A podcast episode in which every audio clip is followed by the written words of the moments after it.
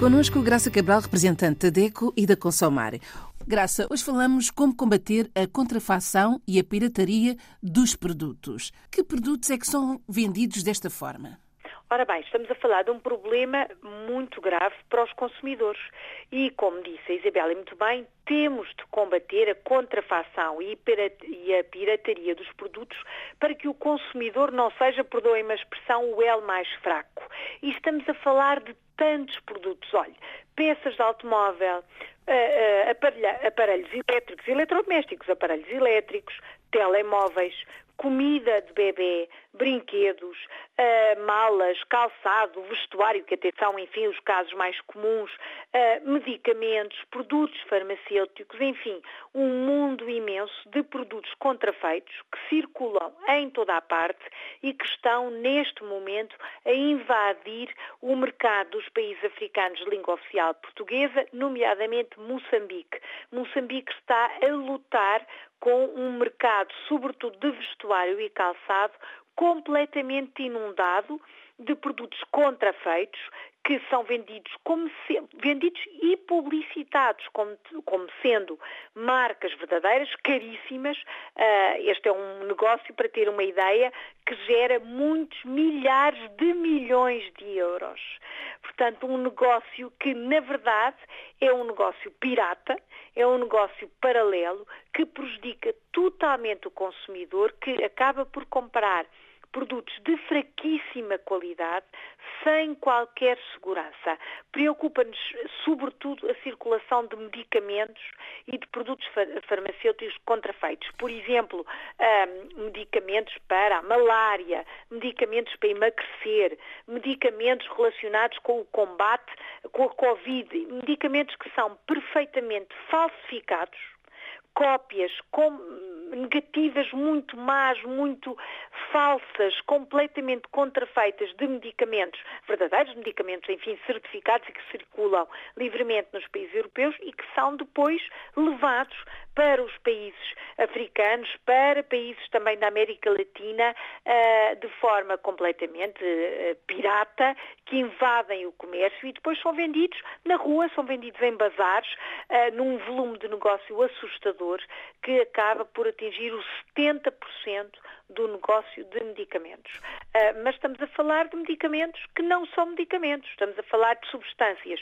tóxicas que uh, não têm qualquer eficácia, não, não combatem doença nenhuma, que são ainda por cima vendidos como tendo fórmulas milagrosas, que uh, são vendidos como inovadores, que tratam doenças como a SIDA, por exemplo, doenças infantis como a pneumonia, como infecções bacterianas, para além da malária que já mencionei, são vendidos como milagres da tecnologia, como a última novidade do mercado farmacêutico e que não têm nada a ver com isso. Estamos a falar de problemas muito graves que levam muitas vezes à morte eh, e que têm sido denunciados muito, muito, muito pela Organização Mundial de Saúde que está constantemente a alertar as populações e por uh, mão, digamos assim, da Organização Mundial da Saúde, a Associação Moçambicana, a Proconsuma, está a fazer uma campanha fortíssima uh, contra a falsificação de produtos, também dos medicamentos, de antibióticos, de medicamentos que não são medicamentos, como eu disse,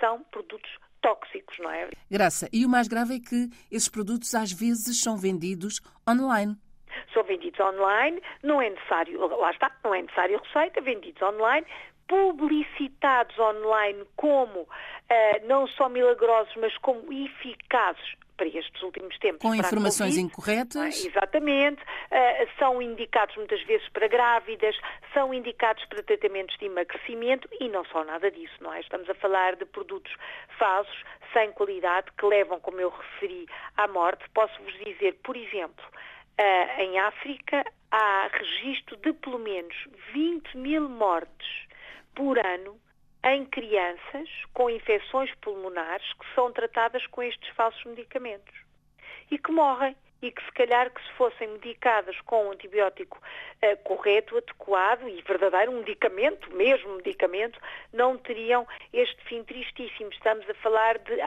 ações nocivas que não são fiscalizadas, são vendidos desta forma, como a Isabel disse, através da internet, portanto estão ao alcance de qualquer um. É um negócio muitas vezes entre particulares e é um negócio completamente ilegal, realização ilegal. Graça, como é que o consumidor pode se assegurar da autenticidade desses medicamentos? Ora bem, a, a solução é assegurar-se que está a comprar um real medicamento, portanto está a comprá-lo num estabelecimento autorizado não comprar medicamentos ou produtos farmacêuticos ou produtos, enfim, uh, uh, dirigidos à nossa saúde na internet, na rua, em mercados de contrabando, em bazares, não comprar desta forma. É preciso comprar num estabelecimento autorizado, como é o caso das farmácias, ou para farmácias, que também já existem nesses países, que têm pessoal com formação para vender fármacos. Tem pessoal que está habilitado a explicar como é que se toma aquele medicamento, se é mais adequado para esta situação ou para outra, a ler, obviamente, a prescrição que deve vir do médico, se estivermos a falar, por exemplo, de antibióticos, pessoal que tem formação até para indicar outras soluções se não houver aquele medicamento. Tudo isto pode ser feito com segurança se o consumidor escolher comprar no local adequado e recusar tudo o que é pirataria e que põe em causa os direitos, a saúde e a segurança, como é óbvio, não é? Temos nós consumidores, mesmo os consumidores mais vulneráveis, com mais dificuldades financeiras, infelizmente são muitos, têm que combater, têm que dizer que não a estes produtos que são substâncias piratas, são substâncias ilegais. Isto para os medicamentos, mas também para outros produtos, nomeadamente vestuário, calçado, que não têm, eh, são feitos com materiais que não são adequados, não têm qualidade, estragar-se-ão muito rapidamente. É efetivamente aquilo que nós em português dizemos, um, comprar gato por lebre. Não tem nenhum a vantagem para o consumidor, mesmo que pareça mais barato, é um caso típico do barato que sai muito caro, podendo até pagar-se este erro com a nossa vida. Para além dos medicamentos, o consumidor tem que ter noção que corre perigos ao comprar produtos contrafeitos sem dúvida, perigos que passam por tudo, pela segurança pública, porque muitas vezes depois estes produtos são deitados, por exemplo, nos lavabos, são deitados, na, entram na corrente da água ou entram nos esgotos e prejudicam inclusivamente a saúde de outros. Portanto, estamos a falar da segurança e da saúde pública. É grave. Para além do mais, comprar produtos contrafeitos é desequilibrar a economia, é desacreditar aqueles que produzem localmente, os agricultores, os vendedores, os distribuidores, as pessoas que vivem também dos negócios corretos, legais, ficam prejudicadas com este, com este uh, negócio pirata. Temos que o combater e temos que proteger, inclusivamente, até os direitos de autor e a propriedade intelectual, não é? Porque quem, quem produz, quem segue as regras, tem eh, estes direitos que devem ser também respeitados por nós, consumidores, claro. Para a semana, Graça. Para a semana, continuamos a falar de saúde, desta vez da alimentação, regras para ter uma alimentação segura. Cinco, cinco regras, cinco pontos chaves para ter uma alimentação segura. Olhe por si. O um novo espaço dedicado aos direitos do consumidor em África e em Portugal.